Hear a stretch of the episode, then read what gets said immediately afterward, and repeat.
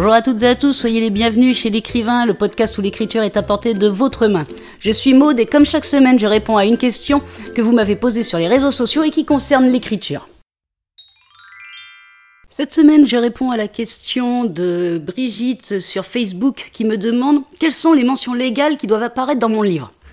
Alors Brigitte, pour ça, je vais te dire qu'il faut au moins quatre mentions légales pour être en accord avec, euh, on va dire, la loi. Donc, en numéro 1, il y a l'ISBN. Alors qu'est-ce que c'est? C'est un code à 13 chiffres. C'est un, support unique de ton livre. L'ISBN, c'est obligatoire surtout si tu vends ton livre. Alors, il se demande euh, à la FNIL. Alors, depuis mars 2019, la première demande d'ISBN est payante. Elle est de 30 euros. Mais ensuite, euh, c'est gratuit pour le pour si, si, tu refais des demandes. Alors, tu le places où ton numéro ISBN Avec tout le reste des mentions légales. Donc, soit en début de livre, soit à la fin du livre. Et il faut aussi le placer sur ton quatrième de couverture euh, au niveau du code barre. Parce que c'est aussi ce numéro ISBN qui va générer ton code barre pour pouvoir, comme je le disais précédemment, vendre ton livre. Ensuite, il y a le dépôt légal à la BNF. Alors, le BNF, qu'est-ce que c'est? C'est la Bibliothèque nationale française. Donc, si tu as une ISBN, qu'on a vu précédemment, tu dois faire le dépôt légal à la BNF. C'est obligatoire. Parce que pareil, quand tu vends un livre, il est obligatoire qu'il soit référencé à la BNF. Alors comment on le présente euh, Pareil, pas la peine d'écrire des tonnes et des tonnes. Il suffit juste de marquer toujours sur ta page des mentions légales, euh, dépôt légal, deux points. Tu mets le mois et l'année euh, de parution de ton livre. Donc par exemple là on est en novembre, tu mets dépôt légal, deux points, novembre 2020. Ensuite, la troisième mention légale à faire apparaître obligatoirement, c'est la mention achevé d'imprimer. Alors, c'est pour informer où a eu lieu l'impression de ton livre. Donc, il faut y faire apparaître le nom et l'adresse de l'imprimeur et le pays où le livre a été imprimé si ça a été fait à l'étranger. Donc, généralement, si tu le fais sur les imprimeurs en ligne, ils t'indiqueront ce qu'il faut marquer, donc leur adresse, euh, le nom de l'imprimerie en ligne et euh, le pays s'il se trouve dans un pays étranger. Et la dernière chose à faire apparaître euh, sur ton livre pour une mention légale, c'est le prix. Le prix est obligatoirement euh, inscrit sur un livre et généralement, alors on peut le mettre à l'intérieur, mais il est plutôt recommandé de le mettre en quatrième de couverture à côté du fameux code barre qui aura été généré par l'ISBN. Donc le prix, bah là c'est vous qui choisissez, hein. tu choisis Brigitte le prix qui te semble juste pour ton livre et tu le mets euh, directement sur la création de ta couverture.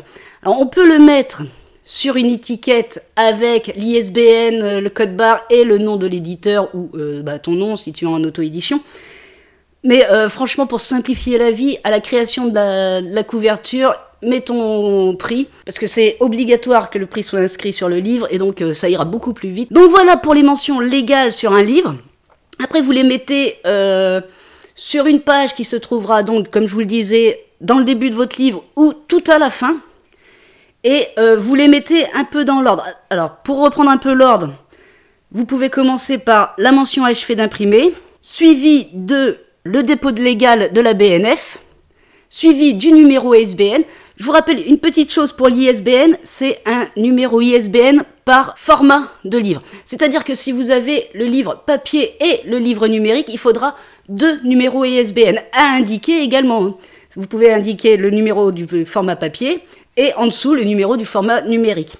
Et ensuite, bah, le prix, soit vous le marquez euh, à la suite de tout ça, soit vous le marquez bien entendu sur la couverture, comme je vous le disais, c'est quand même plus pratique sur la couverture.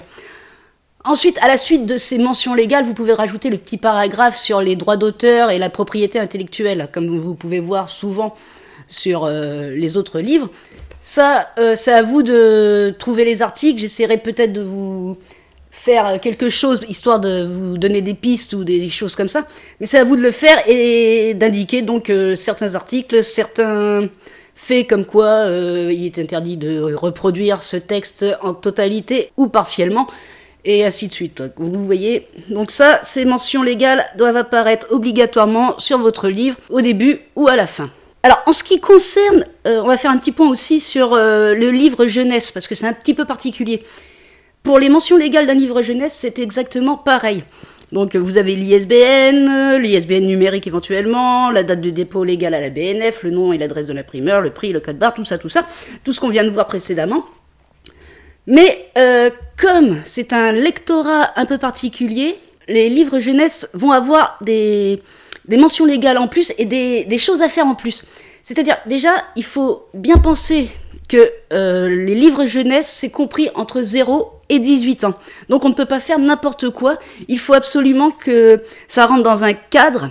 Parce que vous, comprenez bien que euh, c'est particulier, on va pas faire euh, lire n'importe quoi à des enfants, surtout, je parle pas de ceux qui sont ados et qui ont près de 18 ans, parce qu'ils mettent 18 ans, mais, je parle pour les plus, plus jeunes, vraiment plus jeunes.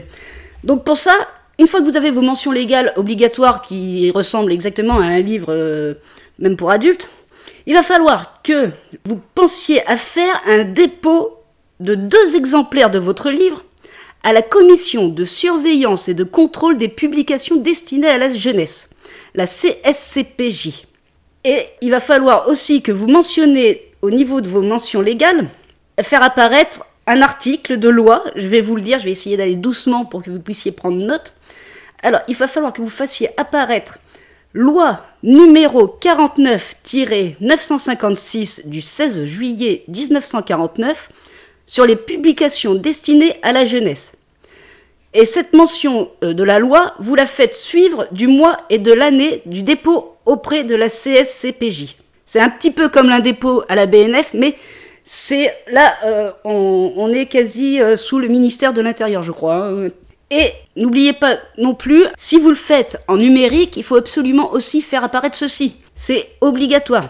Après, euh, en plus des mentions légales, si vous écrivez pour la jeunesse, il va falloir que vous remplissiez d'autres conditions. un mot, il va falloir que vous montriez patte blanche.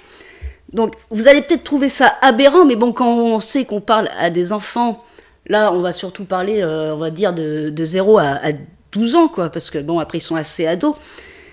Mais donc, il va falloir que vous remplissiez d'autres conditions. Donc, pour écrire pour la jeunesse, il faut en plus que vous soyez de nationalité française ou être ressentissant de l'espace économique européen que vous n'ayez pas été condamné pour certaines infractions comme le vol, l'excroquerie ou tout ce qui concerne les mœurs, hein, ça, euh, ça part d'une logique, mais il est quand même bon des fois de le, de le rappeler, de ne pas s'être vu retirer tout ou partie de l'autorité parentale, et de ne pas avoir été l'objet d'une mesure disciplinaire ou d'exclusion d'une fonction dans un établissement d'éducation publique ou privé. C'est-à-dire, en un mot, si vous écrivez et que vous êtes professeur, il ne faut pas que vous ayez été exclu ou que vous ayez fait l'objet d'une mesure disciplinaire. Donc voilà, tout ça c'est pour euh, les livres jeunesse.